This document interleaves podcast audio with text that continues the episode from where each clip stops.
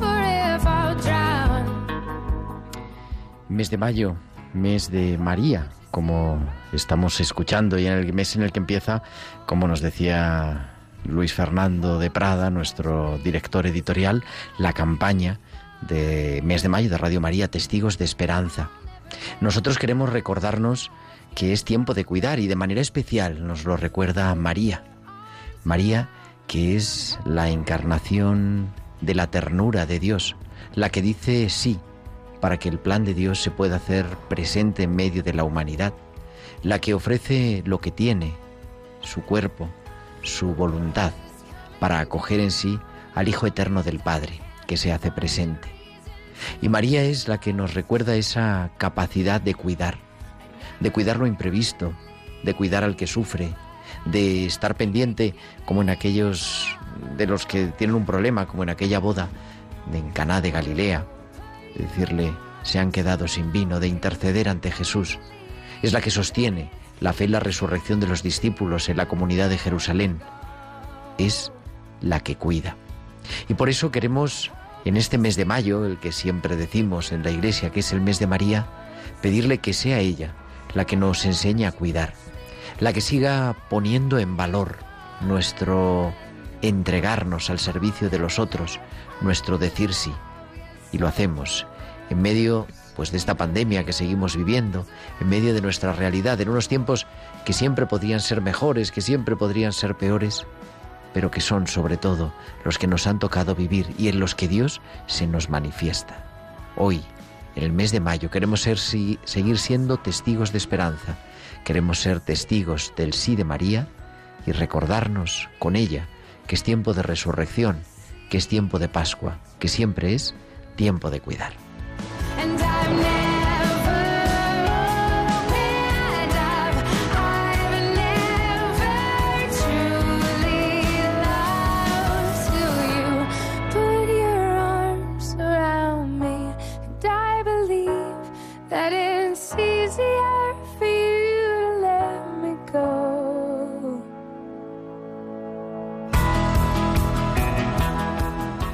Pues muy buenas tardes, queridos amigos de Radio María. Son las 8 y 11, las 7 y 11 en Canarias y comenzamos en directo desde los estudios centrales de Radio María en Madrid.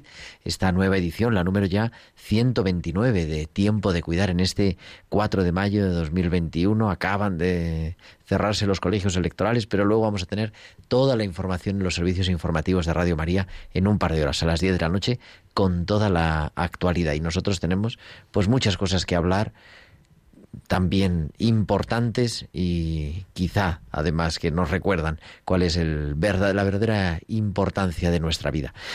Le agradecemos a todos los que hacen posible este, bueno, este programa. En, la, en el control técnico, Juan Manuel González, que está al otro lado del cristal. Juanma, muy buenas noches, muy buenas tardes. Hola, ¿qué tal Gerardo? Un abrazo. Vamos a cambiar a las tardes ya, porque es que hace un sol que Hace muy bueno. Hace muy buen sol aquí en Madrid, en Cuatro Vientos, desde donde emitimos. También en la producción Tibisay López, que le he dado mucho, mucho lío con este programa de hoy. Hemos dado mucho la lata en la producción musical Eva Caro y Bárbara Omar. Y todos los que pues nos escribís, os sumáis, los que nos sugerís y hacéis posible esta magia de cada semana, cada martes de 8 a 9, de 7 a 8 de la tarde, tengamos el programa de Pastoral de la Salud, Tiempo de Cuidar. ¿De qué vamos a hablar hoy? Pues vamos a hablar en este mes de María, en este programa primero del mes de mayo, de algo que nos ha ocupado y que es signo también de la esperanza que vivimos, que es la vacunación, la estrategia de vacunación, como estamos viviendo el tema de las vacunas en España.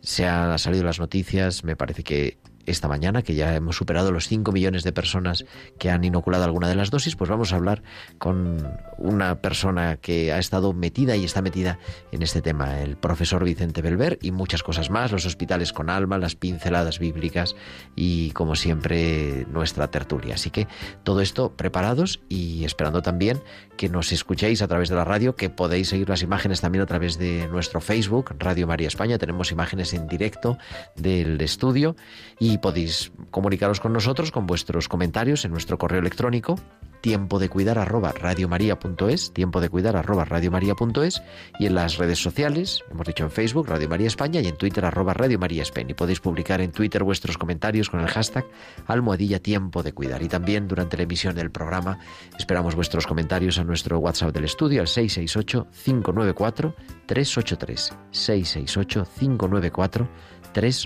Pues son ya las 8 y 14, las 7 y 14 en Canarias y viajamos hasta Bilbao porque ahí nos espera Valcisa y sus hospitales con alma.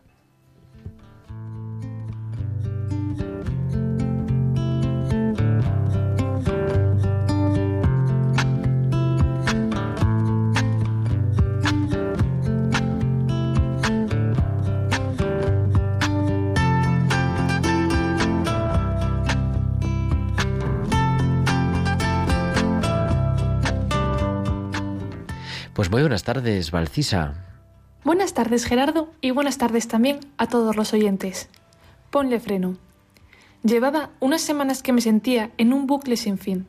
Muchas cirugías, muchos pacientes, mucho estudio y, para completar, más inestabilidad en el ámbito social. Creo que lo único que era capaz de pensar era, tienes que seguir, respira y sigue. Ya no sabía qué era lo importante. Me preocupaba más el tema social que el estar bien para poder responder como los pacientes necesitaban.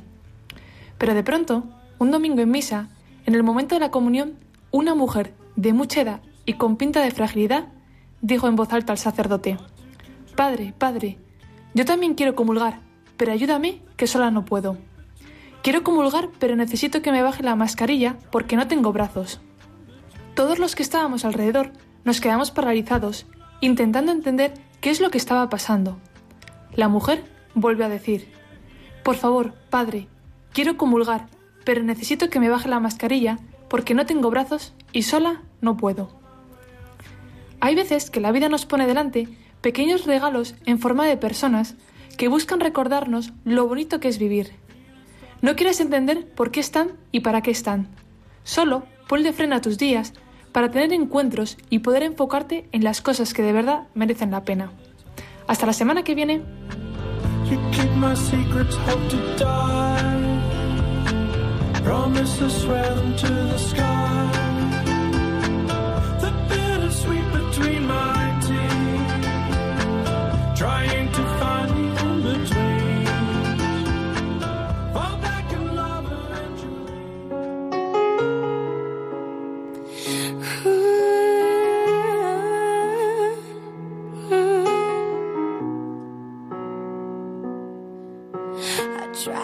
Talk to my piano. I tried to talk to my guitar. Talk to my imagination. Confided into alcohol. I tried and tried and tried some more. Told secrets till my voice was sore. Tired of empty conversation. Cause no one hears me anymore. A hundred stories and a hundred million songs. I feel stupid when I sing. Nobody's listening to me. Nobody's listening. I talk to shooting stars, but they always get it wrong. I feel stupid when I pray.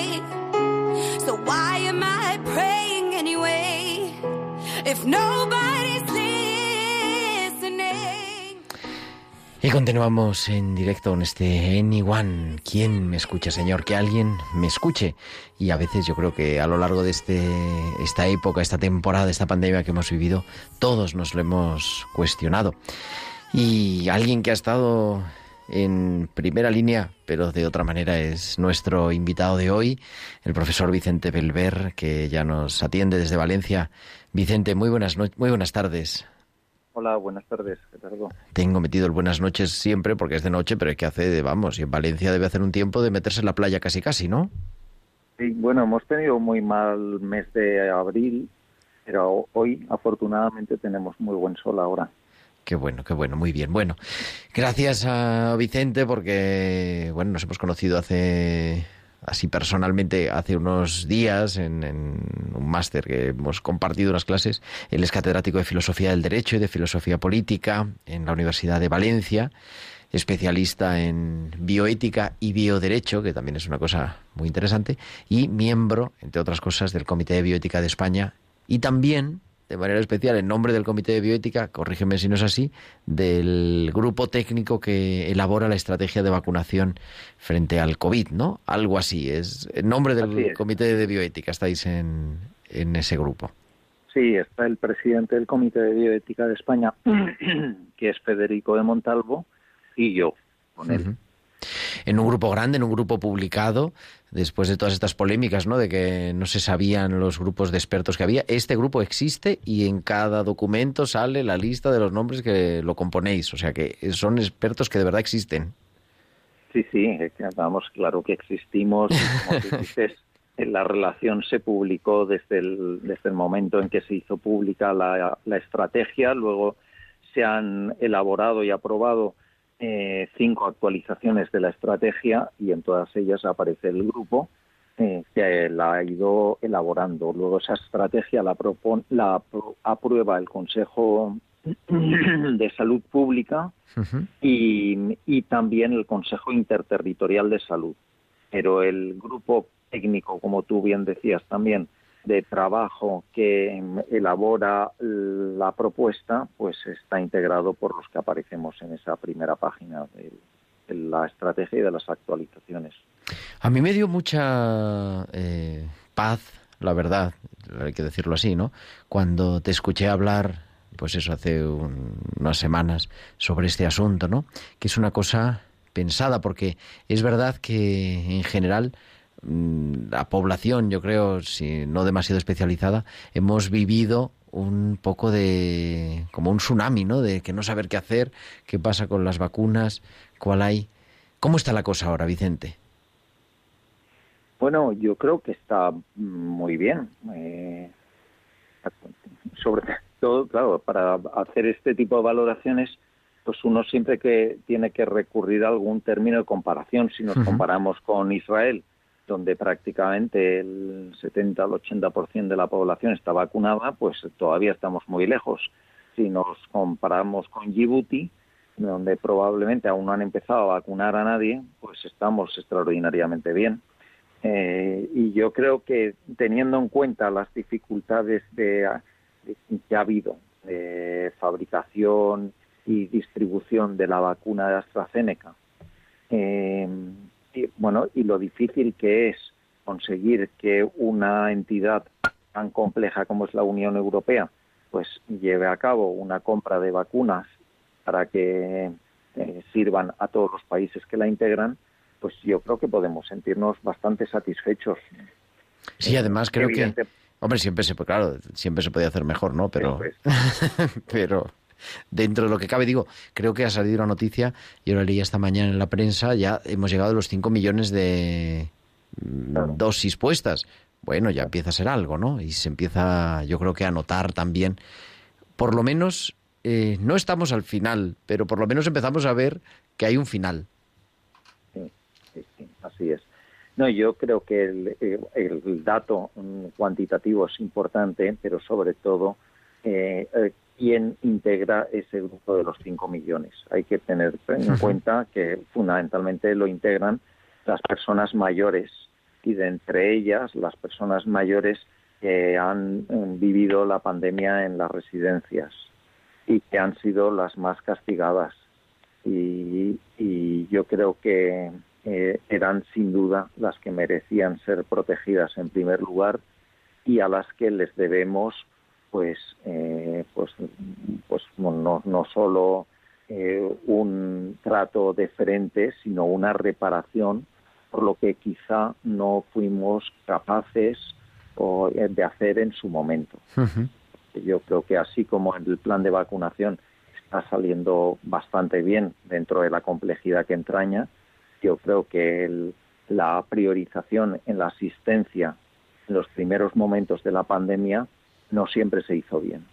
Y eso también debe de ser puesto de manifiesto. Y lo tenemos que recordar. Eso te iba a preguntar, que en la pandemia mm, te ha tocado trabajar, ¿quién lo iba a decir, no? Un profesor de Derecho de, la universidad, pero claro, en el Comité de Bioética mm, y, y luego además interviniendo en los medios de comunicación, habéis tenido trabajo continuo desde un año para acá como nadie, o hace un año y un par de meses, como nadie esperaba quizá, ¿no? Bueno, eh, te puedo decir que el Comité de Bioética de España ha trabajado muchísimo en este año, que se cumple ahora desde que empezó la pandemia. En primer lugar, por lo que tú dices, porque hemos eh, elaborado tres informes eh, dedicados a cuestiones relacionadas con la pandemia. Eh, uno sobre la priorización de los recursos sanitarios, otro sobre el uso de los datos personales de salud para investigar en cómo ah, eh, vencer la pandemia cuanto antes. Eh, y un tercero en el que mm, mostrábamos nuestra, nuestro apoyo al, a, la, a la estrategia de vacunación y, perdona, me olvidaba de otro muy el del importante acompañamiento que espiritual. Exacto, exacto. Ese lo consideramos especialmente importante y de hecho vamos a volver sobre esta cuestión próximamente. Entonces, el acompañamiento eh, espiritual de las personas eh, eh, durante la pandemia y no solo al final, sino también en otras situaciones. Una persona, un niño, llegaba quejado de un problema que no era pandémico o no era el COVID al hospital y se y era atendido eh, en soledad.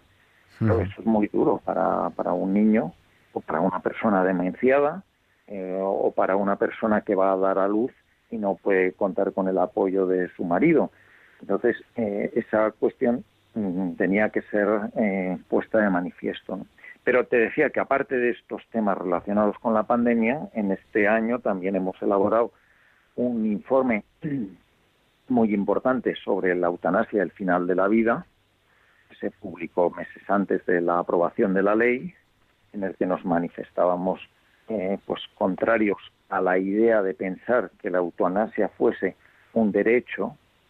Eh, y luego también acabamos de aprobar, y se ha publicado estos días, un informe sobre la seguridad del paciente, que aunque pueda sonar a un, un- parecer un término muy abstracto, eh, tiene que ver con una cuestión que a todos nos inquieta, y es la de los eh, errores eh, que se producen en la asistencia sanitaria. ¿no? Ujú. Entonces, para ver qué se puede hacer para eh, que se reduzcan.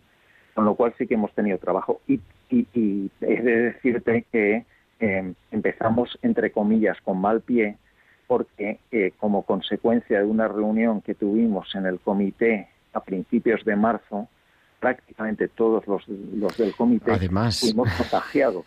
Con lo cual, el primer informe, que es el más importante, que es el de la priorización en la asistencia, lo tuvimos que elaborar no solo de- desde nuestras casas, sino eh, eh, muchos de nosotros pues padeciendo la enfermedad. Sí, sí, eso es, es, es verdad que además fue, vamos, lo comentamos también, ¿verdad? Es, pero bueno, eh, todos la- se han recuperado razonablemente bien, creo. Eh, gracias a Dios sí. Eh, hubo eh, dos personas que han estado en la UCI, sí. pero, pero bueno, pero afortunadamente todos estamos bien ahora. No, yo invito verdaderamente eh, las personas que estén interesadas en entrar en la web del Comité de Bioética de España, que es tan fácil como comitedebioética.es, porque hay algunos trabajos. Yo, para un trabajo que estoy haciendo ahora precisamente de final de ese máster que decía de acompañamiento espiritual, era es de referencia los documentos. El documento de la eutanasia es un documento eh, muy bien hecho, verdaderamente, y además con esa con ese valor ¿no? de haber sido aprobado por personas muy diferentes que componéis el comité, pero haber sido aprobado por unanimidad. Y hombre, para lo que nos ocupa, esa nota, que me parece que era más bien una nota, sobre el derecho al acompañamiento espiritual, como tú decías, no solo al final de la vida, sino también en situación de especial vulnerabilidad, que yo creo que es importante, que a veces solamente como que se reconoce así en general, ¿no? El derecho al acompañamiento espiritual al final de la vida, bueno, y al medio de la vida también hace falta el poderlo hacer. Esta pandemia, todo el tema de las... Bueno, ¿te han vacunado por ser del comité de vacunación No, o no? no. No, no, no. a mí- vamos, ni a Federico ni a mí. Nosotros estamos en el grupo de profesores universitarios y, y no somos mm, prioritarios por... Es por, verdad vamos, que los profesores de univers- los profesores de primaria y de secundaria sí, Exacto, eso sí. pero Sí, sí, pero vamos, eso lo propusimos eh, nosotros en, el- en la estrategia y parecía que era, vamos, era evidente, porque eh, hay un principio de derecho consagrado en la Convención de Derechos del Niño y además eh, un principio de sentido común elementalísimo que es el del eh, interés superior del menor. En una sociedad hay que primar los intereses de los de los niños, ¿no? Y si hay un interés fundamental para cualquier niño es el, el educación, el de recibir una educación en condiciones. Y para los niños una educación en condiciones supone una educación en la que puedan tener contacto directo con sus pares, con sus compañeros. Eh, la, educación online eh, pues puede suplir un problema puntual, pero no, no es una respuesta satisfactoria a las necesidades educativas de los niños. Entonces nos parecía que los profesores eh, tenían que ser protegidos eh, de entre los primeros para, para que la normalidad escolar se pudiera mantener o, recuperar cuanto antes. ¿Tendremos pasaporte de vacunación? Bueno, eh, la Unión Europea está trabajando en ello y, y, eh, si todo va conforme al calendario previsto, pues seguramente en junio estará. Mm, Otra cosa es que es que pues se revele una herramienta al mismo tiempo útil y que no cercene los derechos de nadie Eso ni te iba a genere preguntar, situaciones de desigualdad. Claro, porque puede haber personas que, claro, que no hayan podido vacunarse, por ejemplo, ¿no? Claro, eh, nos encontraríamos que aquellos que no han sido priorizados en la vacuna, pues en- ahora sufran también un, pues un, vamos, un perjuicio, ¿no? Porque eh, porque tengan limitada su capacidad de viajar frente a, a aquellos que fueron vacunados antes que él o que ellos y, y además o que, que tengan que hacerse una PCR. Eh, la, la propuesta del Parlamento Europeo de que esas PCRs sean mm, gratuitas para las personas que no han sido vacunadas, pues a mí me parece ra- razonable en la medida en que de alguna manera compensa pues esa desigualdad que se ha creado ahora mismo entre los que ya están vacunados y los que todavía no pero a ver si eh, si finalmente se aprueba en esos términos, ¿no? Claro, es que pero vem- vemos que es que está de tremenda actualidad, ¿no? Y que la bioética y el bioderecho en este caso, ¿no? Que es tu área más de especialización, es realmente importante. Mm, ¿Hemos aprendido algo de esta pandemia o estamos aprendiendo algo? A mí me gusta hablar todavía en presente, ¿no? Porque no es algo que hemos acabado. Pero desde tu punto de vista, digo, con, con criterio verdaderamente, ¿no? Y de haber podido estar en primera línea de grupo de trabajo, eh, ¿hemos aprendido algo de lo que hemos vivido este año, de lo que nos queda por vivir? Yo no ni caería en posiciones, eh, vamos, ingenuamente optimistas de pensar que, en fin, hemos aprendido la lección, salimos mm, renovados de esta pandemia, el mundo no va a ser como ha sido y lo que viene ahora va a ser mucho mejor, pero tampoco entiendo que haya que caer en un discurso apocalíptico de no hemos aprendido nada, esto vamos a volver a los años de, del entreguerras, ¿no? de los felices años Ujú. 20, en, lo que- en los que la gente va a sentir una necesidad irrefrenable de, de hacer lo que no ha podido hacer en este año de, restricciones. Entonces, yo pienso que, que hay muchos elementos para la reflexión y, y- y que pues quizá seamos capaces de, de sacar pues, alguna consecuencia. Eh, pero pero no vamos no no me atrevo a vaticinar ni un pronóstico muy positivo ni tampoco muy negativo. Lo que me inquieta mm, a corto plazo es que eh, la pandemia pues sea combatida en unas condiciones de igualdad a nivel universal. Está claro que los gobiernos tienen que preocuparse principalmente por sus ciudadanos, ¿no? Pero pero en la medida en que somos todos ciudadanos del mundo también tenemos que tomar conciencia de los problemas que afligen al resto de la humanidad. Eh, estoy pensando eh, pues en lo que está ocurriendo en estos días en la India, ¿no? En India abríamos la semana pasada el programa con ello, efectivamente. Claro, eso no nos puede pasar desapercibido ni nos puede pasar desapercibido porque también comentaba de, él, del- de las enormes desigualdades en la distribución, en el acceso a las vacunas entre países. Ya no solo es que nos interese que se vacune a todo el mundo para garantizar la inmunidad de grupo y poder mm, desenvolvernos con tranquilidad por, por todas partes, sino que es que es una exigencia elemental de justicia el que atendamos una necesidad básica eh, como es eh, proteger la vida de las personas más vulnerables por su posición social y económica eh, frente al virus. Yo creo que nos quedamos con esa reflexión, con esa pregunta abierta y con que las cosas, Vicente, no son tan fáciles. No se puede decidir a primera vista con lo primero que se nos ocurre, ¿no? Sino que también, y en los momentos de pandemia, los momentos en los que todo se nos, se nos descoloca, hay que ir a lo esencial, a lo profundo, a esos grandes valores, podríamos decir, que son los que nos acompañan cada día y los que queremos vivir y que no podemos renunciar en ningún caso, ¿no? Exacto.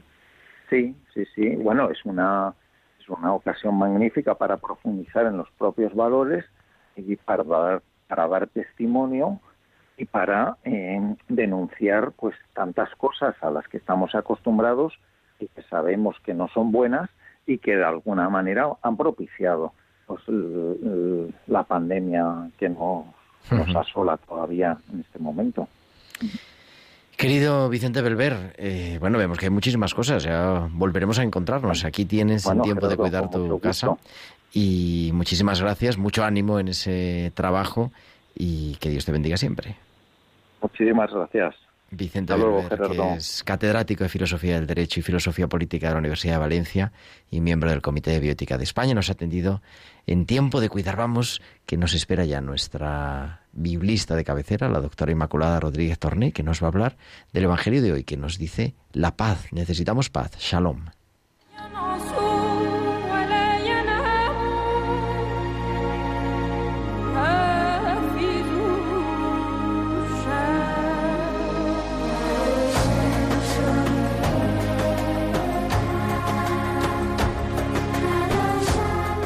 Ya tenemos a Inma. Inma, muy buenas tardes.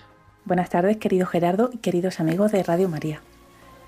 Seguimos en tiempo de Pascua y en este programa de tiempo de cuidar dedicado a las vacunas, algo que a todos nos genera mucha esperanza, incluso hasta algo de inquietud.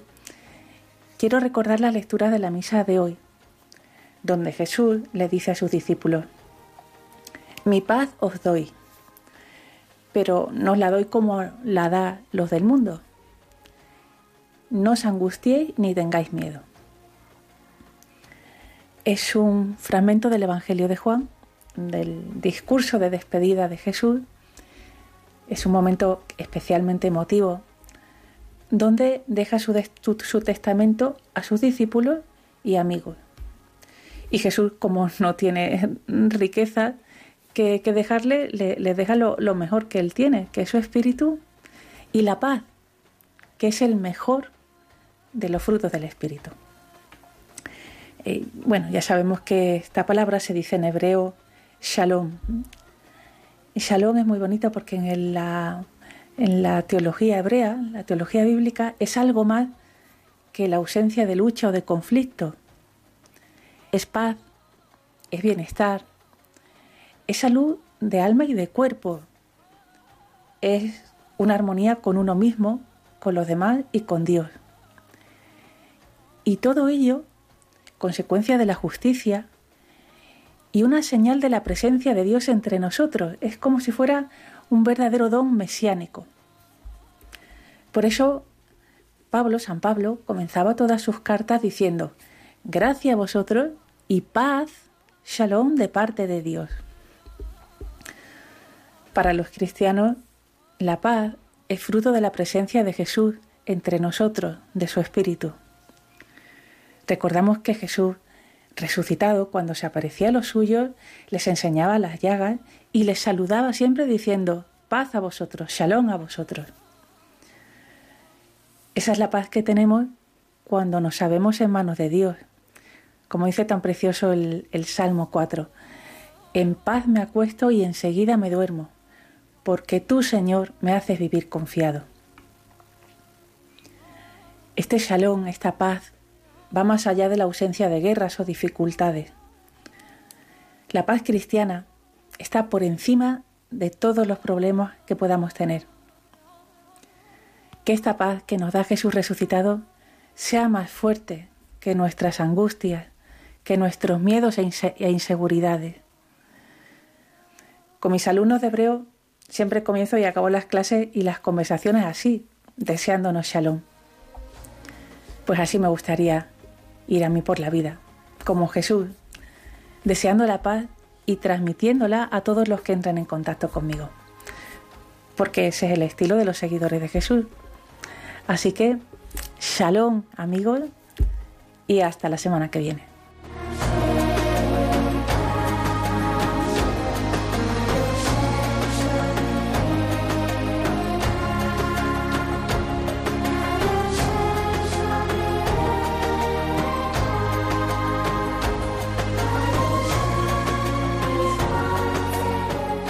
Entramos en la recta final de este programa, de este martes de 4 de mayo, y vamos a empezar enseguida nuestra tertulia. Tenemos ya preparados a- al doctor Miguel Ángel María, que nos va a acompañar. Pero también queremos abrir la tertulia a vosotros, a los que nos escucháis, a nuestros oyentes, y os damos el teléfono para participar aquí, para meteros en la mesa del estudio de Radio María. Es el 91 005 94 19. 91 005 94 19 para comenzar juntos este mes de mayo en el que, como decíamos al comienzo, estamos en la campaña de Radio María, la campaña del mes de María, Testigos de la Esperanza, que ha comenzado este día de hoy, en este 4 de mayo, y que Yoli también nos tiene un mensaje que compartir. Vamos a escuchar este Testigos de Esperanza de este mes de mayo, el mes de la radio, el mes de María. San Luis María Griñón de Montfort comenzaba su tratado sobre la verdadera devoción a la Virgen María con estas palabras.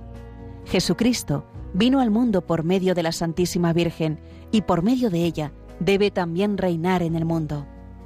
Para colaborar al advenimiento de ese reinado de paz y amor, orando intensamente en la espera de un nuevo Pentecostés con la Madre de Jesús en este mes de mayo, te pedimos nos ayudes a ser testigos de esperanza y misericordia en nuestro mundo, herido por tantas formas de sufrimiento. Así, con tu oración, voluntariado y donativos, podremos extender a todos los lugares de la tierra la voz del buen pastor que quiere llamar a cada oveja por su nombre. Colabora. Puedes hacerlo sin moverte de casa con una simple llamada al 91 822 8010 o a través de nuestra página web www.radiomaria.es, donde verás los números de cuenta a donde podrás realizar una transferencia bancaria o a través de pasarela de pago con tarjeta. Además, tenemos disponible el método de pago Bizum. Y si quieres que tu donativo desgrabe, no olvides indicar tus datos personales, incluido tu NIF.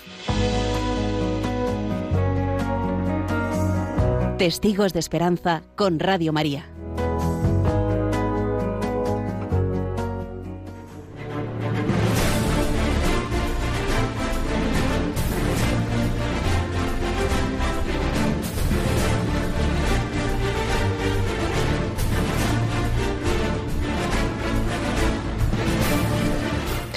8.42, 7.42 en Canarias y comenzamos este tiempo de tertulia en tiempo de cuidar. Miguel Ángel María, muy buenas tardes, ¿cómo estás? Muy buenas. Bien, ¿y vosotros? Pues bien, aquí andamos hablando de vacunas. Estás vacunado, ¿no? Yo sí, estoy vacunado, sí. Y además ya de hace un rato y, y atendiendo muchas cosas, me imagino, ¿no? La gente en la consulta, bueno, Miguel Ángel es médico de atención primaria, es colaborador del programa, lo hemos escuchado más veces, pero bueno, no está de más recordarlo, ¿no? Digo que no sé si atendiendo muchas dudas sobre este tema en la consulta. O que sí. O que sí. Es un monográfico, monográfico. sí. Sí, la verdad que nos podemos felicitar porque va muy bien, la campaña va muy bien. La verdad que se ha acelerado y está cogiendo un ritmo verdaderamente para felicitarnos. Pero, jolín, las dudas son tremendas, tremendas. Y, y luego es que los medios de comunicación, no digo este en particular, sino en general, contribuyen malamente a- al tema, vamos. Mm. Bueno, intentamos poner un poquito de luz. Mira, se nos incorpora la tertulia María, que nos llama desde Madrid. Muy, Muy buenas bien. tardes, María. Buenas tardes, ¿cómo están? Estamos casi estupendamente. nada, yo también ya me he vacunado con la vacuna AstraZeneca y Bueno, nada. ¿y cómo le ha ido? esperando. ¿Cómo te ha ido? Bueno, yo creo que a mí un poquito más porque me dio un poco de náuseas. Pero Ajá. por lo demás, por lo demás, no, bien todo. A mi marido también la han vacunado y también bien. No ha tenido ningún efecto secundario. ¿Y por qué les han vacunado? ¿Por grupo de edad? A mí me han vacunado porque yo trabajo en socio sanitario con mayores y a mi Ajá. marido por la edad. Por la edad. Y Sí. Miguel, yo creo que esto es lo habitual, ¿no? Que, bueno, un poquito de cansancio. A mi padre le han puesto la vacuna, me parece que hoy es martes, ayer lunes, ¿no? Le pusieron ayer lunes, también me decía, está un poquito cansado, pero eso es normal, ¿no? Sí, es uno de los efectos secundarios. Ten en cuenta que la mayoría de estas vacunas son vacunas que producen una, una fuerte inmunidad y al producir esa fuerte inmunidad, pues de alguna manera la tenemos que notar. Es más, siempre antes cuando vacunábamos siempre decíamos, si tiene usted algún efecto secundario, tipo fiebre, malestar en general y demás, es que está bien vacunado. Eso quería decir que tu, que tu organismo de alguna manera te, te daba una pista. También es verdad que si alguno se ha vacunado y no tiene síntomas, como es mi caso, también puede darse por vacunado porque al final todos tienen anticuerpos, claro. Así es. Bueno, María, pues muchísimas gracias. Mm. Vale, bueno, hasta luego. Gracias, muy buenas noches. Eh, es verdad, eso se decía antes, Miguel. es mejor que te dé cuando de niño, ¿no? Es que se Sí. pone malo es mejor. Bueno, sí, ¿no? es verdad, porque las vacunas que se ponían antes te daban muchísima reactividad. De hecho, algunas tenían incluso componentes que podían producir incluso efectos secundarios conocidos, ¿no? Que, que ahora pues nos, nos rasgamos las vestiduras con efectos secundarios que son pues dentro de lo que cabe muy muy muy muy muy raros muy raros dado que el volumen de vacunación es tan grandísimo y antes había vacunas que producían efectos secundarios mucho mayores y a las cuales pues hombre se vacunaba sí o sí pues porque era un objetivo pues como la polio el Claro. tétanos eh, tal que era un objetivo del milenio el que desaparecieran estas enfermedades como así fue Y así fue. Oye, y en la Mm. residencia, porque tú también eh, acompañas, ¿no? En una residencia, vamos, Sí. acompaña como médico. Eh, Sí. Eso ha sido, ahí es donde, por lo menos, sí, a nivel un poco de usuario, hemos visto que verdaderamente la vacunación ha funcionado, porque están Sí, sí. casi todos los ancianos, además ¿no? el- se, se- se ha conseguido por fin en los últimos protocolos, por lo menos el de la Comunidad de Madrid, se ha relajado bastante el tema de las visitas, aunque siguen siendo visitas pues pues pues con cuentagotas y con un montón de, de medidas de seguridad, pero la mayoría de los abuelos están perfectamente vacunados con las dos dosis y, y todos los cuidadores. De hecho, si hay algún cuidador que se incorpora a las residencias, eh, a posteriori todos esos están en- entran en lo que serían los grupos que ahora mismo son prioritarios para vacunar. O sea que realmente nadie que cuide a alguien en la residencia va a estar sin vacunar o próximo a vacunar. Y luego además hay un especial foco puesto en las residencias en el sentido de que cualquier tipo de mm, digamos alteración de la normalidad como puede ser la positividad de un abuelo pues enseguida todo el mundo se entera y se toman las medidas correspondientes ha cambiado ha cambiado muchísimo vamos Mm. ¿Qué dicen los residentes? Pues los residentes están, están, a ver, fíjate, es curioso porque los residentes, hay algunos que tienen autonomía bastante y hay que respetarla porque verdaderamente su opinión también cuenta en el sentido de decir sí o no se quieren vacunar porque esto es una vacuna como que cabe duda en España la vacunación nunca puede ser obligatoria, es voluntaria. Entonces, bueno, pues dentro de la voluntariedad, bien informado, pues todo el mundo ha ejercido un poco sus su, su, su, su opinión informada, mejor informada y bueno, pues con el conocimiento de la familia y demás y la mayoría, casi por lo menos en mi caso casi el 100%, no en la primera tanda, que estaban un poco más reacios, pero cuando ya vieron que los demás se vacunaban y tal, pues pues bueno, Empezaron a ver que no pasaba nada. Claro, eso es como lo de estar a la última, pero, pero mejor que estar en la penúltima, ¿no? Exactamente. Pero bueno, Sí. es verdad que el, el ir abriendo, yo lo veo en el hospital, es verdad que en el hospital donde yo trabajo como capellana, que por cierto, hace 10 años que lo, he puesto, lo puse en LinkedIn y ahora la gente me está felicitando, pero bueno, 10 años se han pasado volando. Eh, es un hospital psiquiátrico en el que es verdad, es un hospital, pero también tenemos a personas que viven allí o que están ingresados hace tiempo y se nota mucho la falta de las visitas o que es verdad que ya desde el verano estamos eh, teniendo visitas, pero claro, ni visitas libres, muy controladas y, y eso se nota, ¿verdad? Echamos de menos al, al familiar, echamos de menos Sí. al que el paciente vaya acompañado. Yo. Me imagino que también en la consulta, incluso al- en atención primaria, al paciente físicamente muchas veces, ¿no? Hay mucho teléfono. Sí, sí, sí, está claro, porque mismamente además es que se me prepara una madeja de, de despropósitos que muchas veces, pues si lo vieras directamente, sobre todo cuando te conocen, llevas tiempo con ellos, ¿no? Como yo pues, soy el médico del pueblo desde hace tiempo y la gente tiene mucha confianza y bueno, te para por la calle, incluso ya casi tengo más consultas casi por la calle cuando me ven que, que dentro de la consulta, porque también es verdad que como los aforos son aforos, al final un consultorio médico como el mío, que es pequeñito, pues tenemos un límite de aforos que puso la Comunidad de Madrid y claro, si estamos metiendo gente para vacunar, no podemos tener pacientes a la vez, ¿no? Porque no es congruente. En otros Claro. sitios más grandes sí se puede hacer por distintos espacios. Bueno, pues se puede vacunar por un lado y por el otro lado atendiendo pacientes. Pero vamos, el, pas- el paso siguiente es empezar a atender pacientes pues no digo normales, pero pseudo normal, ¿vale? Porque también es verdad que tenemos mucha gente ya vacunada. El objetivo de la vacunación en personas mayores o mayores de 65 años se va a cumplir pronto, o sea que que dentro de nada va a haber una cierta normalidad. Y que además recuperamos eso que hablábamos hace meses, si recuerdas, ¿no? El acompañar, el tratar otras patologías, no solamente la COVID. Claro, claro. Sí, hay una patología que es el sedentarismo y el, el haberse quedado en casa, que qué duda cabe, pues que ha aumentado pues el número de personas descontroladas que tienen que ver mucho con la dieta y con el moverse, ¿no? Entonces, bueno, pues ese tipo de, de enfermedades que son las nuestras, las propias, las no infecciosas, que llamamos siempre, pues muchas, muchas, muchas tienen que ver con el estilo de vida y el estilo de vida ha sido muy sedentario, la verdad. Es raro la gente que no se ha metido 3 y 5 kilos. Exactamente. Declarados. Declarados, exactamente. Oye, ¿qué les diríamos? Tenemos oyentes, nos están escribiendo también por el Sí. chat, nos están diciendo, a mí me queda la segunda vacuna, nos dice Sí. Salud. Eh, a ver, hay que ser prudentes, yo creo que hay que ser prudentes, hay que mantener todas las medidas de Sí. seguridad, de distancia, ¿verdad? Pero tampoco se puede vivir con un miedo total, o, o no sé cómo lo cierto, ves. Eso es cierto, es cierto, sí, sí. ¿Cómo Además, es que luego la compatibilizar gente eso? no entiende, porque la gente no entiende, por ejemplo, no, no entiende que si, yo qué sé, se puede entrar, por ejemplo, en un teatro, no se puede entrar en una plaza de toros, por ejemplo, que es a cielo abierto. Me refiero a, a ver, que es un ejemplo a lo mejor no, no, no tiene sentido, pero pero es lo mismo, ¿no? ¿Cómo no voy a poder entrar al centro de salud si puedo, por ejemplo, estar en una sala de espera de un hospital? En algunos sitios la sala de espera del hospital está prácticamente como antes, ¿no? O sea, realmente los, las comparaciones y, pues hombre, ¿cómo no puedo salir de Madrid si resulta que en otras comunidades autónomas, no sé, no, no sé, es que hay, hay normas y medidas que, que la verdad es que luego, pues no sé, imagino que después las miraremos con, con, con, con cierta gracia, ¿no? Porque ahí yo creo Sí, que con el- extrañeza. Hoy, Sí. hoy se cumple un año de cuando se pasó a la Sí, fase sí, cero. eso lo he oído esta mañana, sí, efectivamente. Esto, las horas, y ya te suena como a película, ¿no? Yo creo cuando se lo contemos a, no sé, a los nietos, es como diciendo, hubo un año que podíamos salir solamente de, yo no me acuerdo cómo era, pero de 8 a 10 de la mañana no sé, hacer deporte, luego de Ya, 10 ya. a 11. Sí,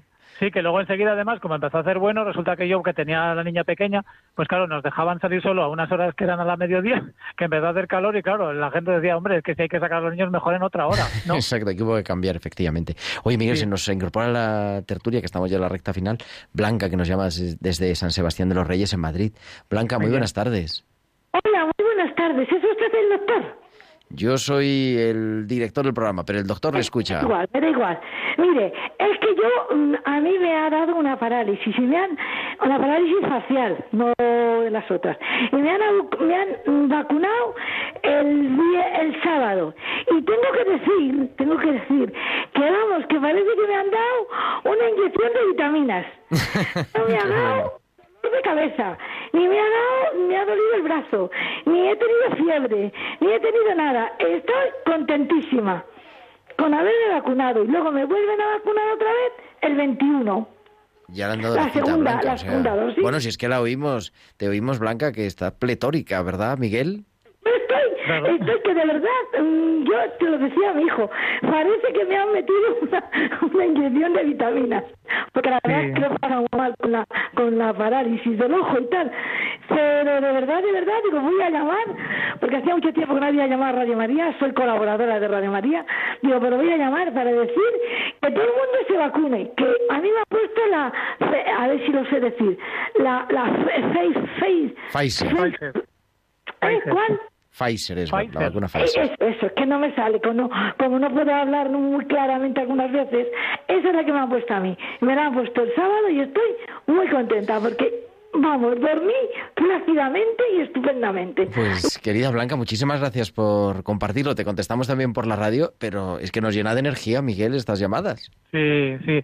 Esa es la tónica general. Hay mucha gente que con, con tanto revuelo que había, pues, pues estaba un poquito, eh, con- estaban preocupados. Vienen al centro de salud a vacunarse y vienen muchos con, con caritas así como, ¿qué me va a pasar? No sé qué. Y claro, cuando se dan cuenta de que no es más que un pinchazo y la segunda dosis es un pinchazo y a la mayoría no les pasa nada, incluso como dice la persona que ha intervenido, o incluso te da un chute de energía, pues porque de repente te dices, "Jo, ahora ya tengo ya puesta la vacuna, ya, pues mira, ya tengo una seguridad de una inmunidad, con la primera dosis casi segura y con la dosis segunda, pues, pues, pues casi eso de, de un año o más, o lo que digan, ¿no? Lo que nos digan. Pues, querido Miguel Ángel María, muchísimas gracias por compartir esta tarde, esta tertulia también con nuestros oyentes. Y Gracias a ti, Gerardo. mucho cuidado y seguimos aquí siempre en tiempo de cuidar. Nada. Muchísimas Hasta la- gracias. Buenas tardes. Aquí. Y llegamos pues a la recta final de nuestro programa porque quedan ya casi cinco minutos para las nueve de la noche y viene Alberto Bárcena con su historia de la Iglesia y después el informativo de Radio María a las 10 de la noche.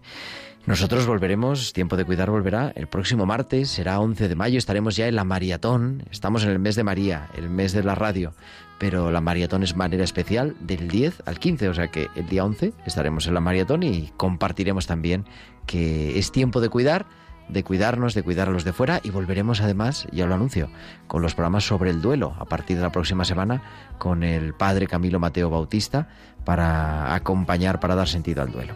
Muchísimas gracias a Juan Manuel González en el control de sonido y a todos vosotros, queridos amigos, que Dios os bendiga. Un abrazo de vuestro amigo el diácono Gerardo Dueñas.